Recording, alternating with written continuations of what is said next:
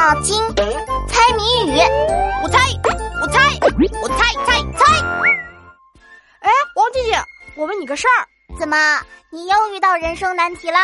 是呀，如果有两根香蕉，一大一小，你和表弟一起分，你会选哪个啊？嗯，就选小的吧，孔融让梨嘛。而且我也不是很喜欢吃香蕉。那如果是你很喜欢吃的水果呢？你会怎么选啊？我就说你的人生难题肯定和吃有关。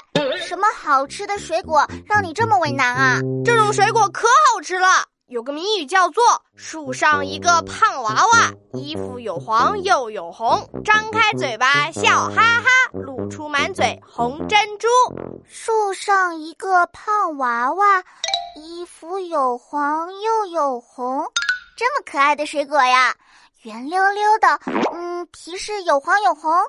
是呀，最好玩的是，这种水果成熟了，皮就会裂开来。啊，我知道。这是水果传播种子的一个办法。成熟以后，果实裂开来，种子就会掉出来，或者被小鸟吃掉，然后跟着小鸟到处飞翔，再跟着鸟粪拉出来，到处生根发芽。呃，你就爱说臭臭的话题。我继续猜谜啦。你说这种水果张开嘴巴笑哈哈，露出满嘴红珍珠。所以它的果实是一颗颗红色的小果实。对呀，对呀，这种水果满肚子都是红色小珍珠，每颗珍珠都像一个果汁球球，一咬就能喝到甜甜的果汁啦。肚子里有好多装着果汁的红珍珠。嗯，啊，我知道你说的水果是什么了，就是石榴。我妈妈喜欢把籽剥到碗里，用勺子吃。哇！你妈妈怎么和我一样聪明？这么吃最最美味啦！你刚才说的选水果的难题，后来你选哪个了？是大石榴还是小石榴啊？